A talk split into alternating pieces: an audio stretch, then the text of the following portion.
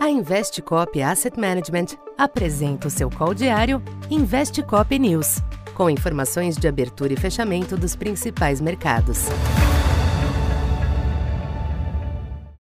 Olá, boa tarde a todos. Eu sou Alessandra Ribeiro, economista da Tendências Consultoria, empresa parceira da Investcop.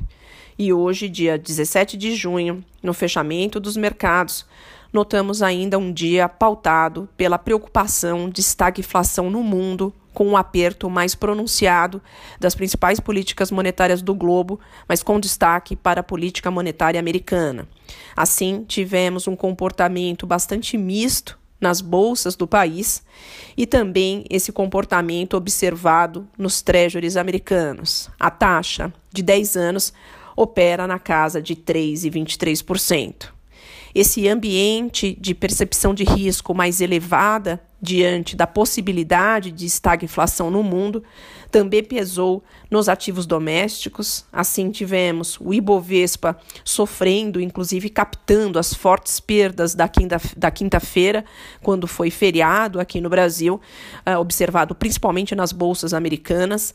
Assim, o Ibovespa fechou na casa de 99.824 pontos, com perdas na semana, inclusive superiores a 5%. No câmbio, o movimento foi similar com um novo avanço do dólar diante do fortalecimento da moeda americana em relação às principais moedas do globo e uma certa queda aí nos preços das principais commodities.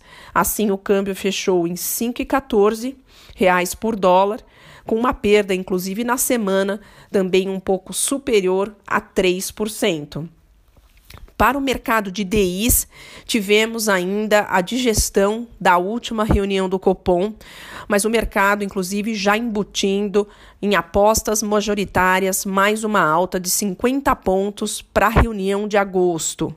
O fato do Banco Central ter sido um pouco mais incisivo com a sinalização de extensão do ciclo de ajuste de juros por aqui acabou gerando uma certa desinclinação da curva, principalmente com uma redução nos juros de médio e longo prazo.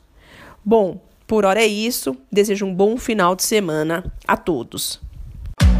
Essa foi mais uma edição Investe Cop News.